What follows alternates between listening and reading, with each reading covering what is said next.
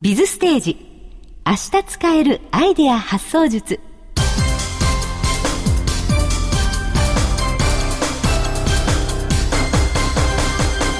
日々ビジネスの場で活躍されているあなたにそしてこれから活躍したいと思っているあなたに仕事や人生をもっと充実させるヒントをお届けするプログラム「ビズステージへようこそこの時間は常にアイデアを求められているビジネスパーソンのあなたに明日使えるアイデア発想術を全13回にわたってお届けします今回はその11回目ですお話は NPO 法人ソフトパークの理事でファイナンシャルプランナーそしてブレインパートナーでもある東堂武先生です今回は前回に引き続きゲストにベートーベンの久保隆さんと蒼井隆治さんをお迎えしてお送りします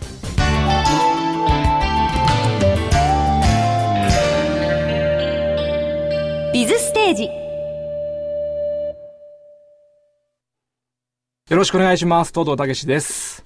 えー、前回に引き続きゲストにですね、オスカープロモーション所属の芸人さんであるベートーベンの久保隆さんと青井隆治さんをお迎えして今日もお送りいたします。お願いします。お願願いします。えー、前回はですね、オズボーンのチェックリストしましたね。という話で、あれからもうすごい、あの、いいねがね、僕らのギャグであるいいねが、もう転用拡大のおかげでですね、えパーンと跳ねましたよね。ー、跳ねました。最終的にどう、どうなったのいいねは。いいねがね、いいねってなってね、あんま変わってないじゃん。いいねってなったりして、なんかもうあの、ちょっと、もうなんか日本のテレビじゃなくて、ハリウッドの方からオファーがちょっと。はい。いいですね。さすが。はい。もう本当にこのアイデアのおかげなんで、本当ありがとうございます。あの、これ芸人さんだけではなくね、あの、ビジネスマンの人にもね、本当そうですね。ぜひね使っていただきたいですよあもうこれ使っていただね。きたいえー、使ってもらいたいですね。上司をバチンと殴ってね。いや、そこじゃなくて、そのオズボーンのやつをですね。あ、すみません、間違えた、間違えた。さあ、お相撲使ってほしいそでうすでね。す、そうです。はい。はい。で、あのー今回は、はいなんですけれども、はいアイデア、ひらめきの場所、はいというテーマでお話をしたいと思います。場こ。の話をしたいがために一週間待ってましたからね。いやいやいや 適当ですね、今日は。いや、ありがとうご いざいや、ます。何をおっしゃいます、本当に。え手ー紙の場所。はい。はい。あの、前回も、うんあの、青井さん言ってましたけど、はいもうアイデアなんか出ないってなった時に、はいこう、もう考えないって。そうですね。だから僕、7年ぐらい考えてないで すね。考えろよ、お前。 7年前 から、 7年前アイデア止まったの。止まってますね。いや、本当に。なんとなく生きてくれました ね。よく続けられるな。えーすごいですね。これがね、オスカーのいいとこなんですよね。はい7年前からオスカーだったんですい。や、気持ちはですね。あ気持ちはね気持ちはね。本当に。ありがとうございます、本当に。で、そんな中で、はいあの、もう出ないっていう状態はでいいて、この状態でリラックスすること。はいこれが、ひらめきの環境、ひらめきが発生するところなんですね。おー出ない時にリラックスした方がいいってことですかそういうことです。へえ。え漫画で、なんか、ランプがついてピンコーンってこうなってる。あ、電球が。電球そうそうそう。なってるなんか、ひらめいたみたいな。はいはい。あの状態にしたいわけですよ。ん自分を、はいで、もう考え、もう考え抜いて考え抜いて、もうこれ以上出ない。で、何かリラックスする。っていうのが、今回の、えー、ポイント、テーマになります。おいいですね。いいとこついてますよ。何目線よ、お前。リスナー、僕ヘビーユーザーです。あ、そう。でね、ひらめきの環境っていうのは、実は1000年前からもうすでに言われてるんですよ。 1000年前か1000年前から。へえあの、三条の説って言って、三条の説。宋代の文学者、中国の宋ですね、の文学者の人が、あの、ひらめきっていうのは、馬上、馬の上ですね。はい馬上とはい、陳情、枕の上、陳情って言います。あと、市場、川屋の上、トイレなんですね。はいはいはの上で、ひらめきが出るんだと。これを三条の説って言って、言われてるんです1000。前から言われてたんです千年も前から。うん。どうですか葵さんはなんかひらめく場所って、僕はやっぱり馬上ですか ね。馬上。乗る状況ないでしょ、は今いだって。 あのまあよく馬乗りにされたりしてますなるいほど何言うとよ、お前。や、まあなんか、い日経ラジオですから。や、絡まれてるってことですよ。ああ、そういうこと久保さん。あなただけ引っかかったな俺ね。すぐ、すぐ引っ陳かかったな陳情の話にしようとするいじゃや、ん。陳情枕の上ですから。ほんと、ほら、だからそういうことです、あなた。枕の寝てる時ってことですすごい、僕はこんだけ上手にね、買わせたっていうのは。いや、これは14年の ね。ギリギリのとこ行くな、お前。どうですか、東堂さん。どうぞ、どうですか。あのね二人はね、そのまま言ってますよね。えーこれね、現代に置き換えると分かりやすいと思うんですよ。はい馬上は移動の時、例えば車に乗って移動する、ね。電車だ電車っとかもたりです。かそういうことですそういうことですか。あああー、なるほど、なるほど。で、陳情はやっぱり枕の上だから、何まあ、寝る前ですよ寝ね。る前、はい寝てる時、はい。ちょっとあの、トムさん、日経ラジ オで、僕に変なふりをするの。今、ゆえゆえみたいな顔したよな、友さんな。前回もちょっとそういうのあったでしょリスナーの方聞いてたら。ね。あの、オズボーンの時あったでしょ一あったかなくり。気をつけてくあだっさたい。かな、はい。ねだから、まあ、寝る場所っていうのはやっぱりね、アイデアのはいだめくの場所なんですよやっ。ぱそうです。寝る前とかうね。ん、で、あと、地上、川屋の上、あ、トイレとか。トイレの上、うん。あの、漫画家の江川達也さんはい。あは、はいはい。家を作って、はいトイレがこう、机がパタンと降りて、、はいつでもそこで書けるのを作ってるらしいですね。あ、一番リラックスできるところへだーそうそうそう。そうそう。へーひらめくところなんでそうですすよね。ね。マジカルタルルト君とか東京大学物語の人ですよね。さすが詳しいです。そうですね。漫画代表ですもんね。もちろんです よ。歩く漫画だよって言われてますから。言われてないよ。そう。で、そういうなんかね、あの、前から言われてることっていうのは、はいやっぱりこう、こうリラックスできる場所うんはい。じゃないかなと思うんですよ。なるほどね。ね。で、そのリラックスできる状態も、もちろんひらめきの環境なんですけれども、はいはい例えば人によっては、走ったりしてる時ランニング中とかね。とか、あるわけですね。はいひらめいたり。で、どうしてもこう、アイデアが出なくて、切羽詰まってる時うん。っていうのも、やっぱりアイデアが発想する場所でもあるんですよ。ああ、なるほど。うん。青井さん、どこが一番アイデア出ます僕は場所だから場所ですね。え移動中ってことですかそれは。いや、それもありますけど、はいでも、真面目な話しますと、僕はね、お風呂なんですよあ。、お風呂ですか。はい。なるほどお風呂の中っていうのはこれ、ひらめきやすいもんなんですかね。うはん。あのね、この三つの上には風呂ってないんですよね。い、ないですよね。うん。一千年前に風呂なかったのかも。え、くっさ。いやそこまで1000年前の方、くっさ。そういう文化がなかったんじゃないですかお風呂入る。ゆっくり浸かるっていう文化はないってことですか。まあ、池と体洗かうとでかは、拭いたりとかってことですで、やっぱり現代はお風呂。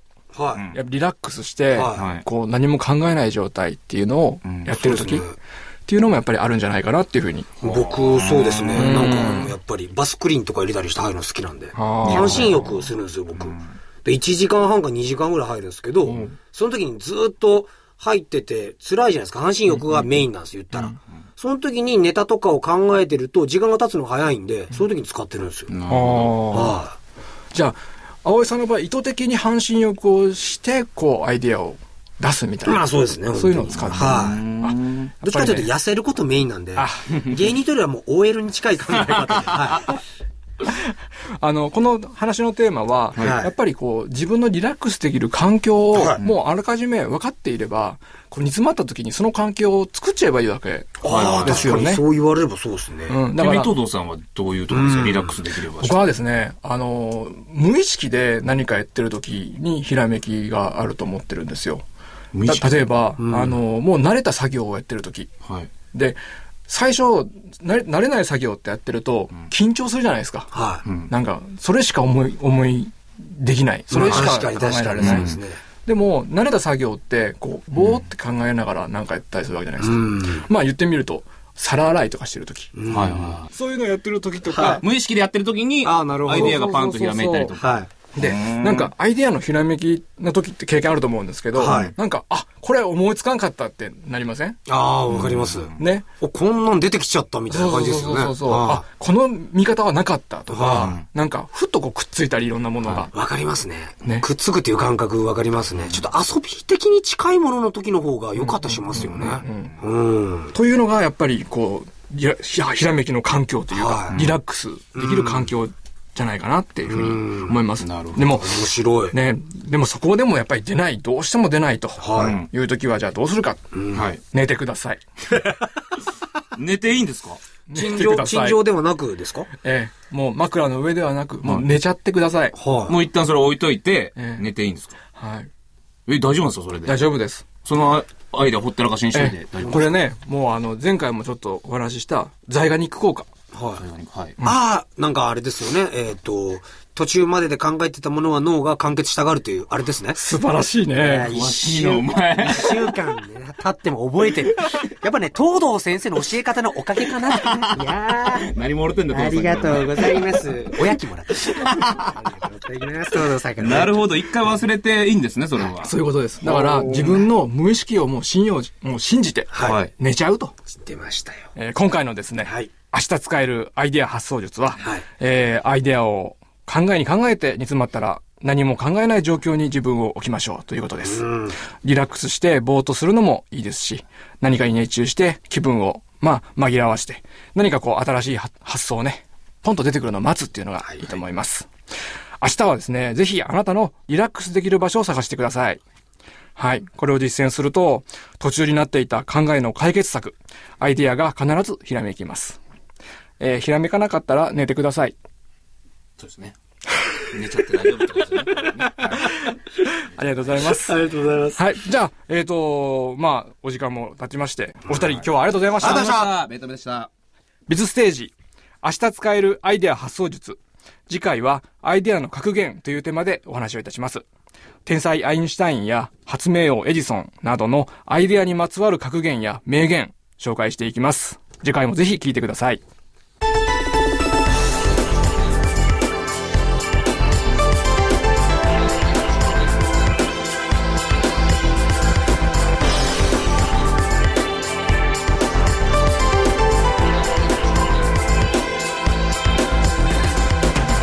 お送りしてまいりましたビズステージ明日使えるアイデア発想術今日より元気な明日につながるヒントは見つかりましたかビズステージではもっともっとヒントが欲しいという方のために有料版をご用意しています有料版は毎週火曜日と木曜日に発売今週火曜日はアドベンチャー・フォー・メンタル・マネージメントの応用編とも言うべきスキルアップビジネスリーダーへの道の第11回を発売しましたまた木曜日にはメンタルタフネス迷わず池を発売前回に引き続き奈良の薬師寺で執事を務められている僧侶の大谷哲丈さんをゲストにお迎えいたします1週間に15分自分のための投資を始めてみませんか15分でメンタルマネジメントをもう一歩深く体得することができますスキルアップビジネスリーダーへの道第11回メンタルタフネス迷わず池はともに税込み315円で発売中です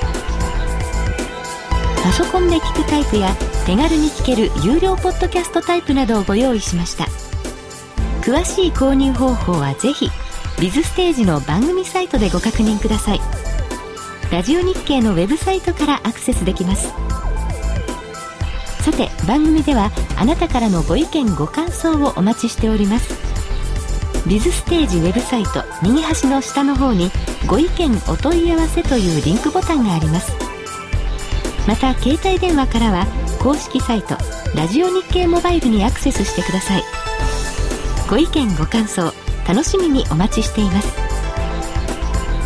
それでは今回のステージはここまでですビズステージ明日使えるアイデア発想術次回もお楽しみに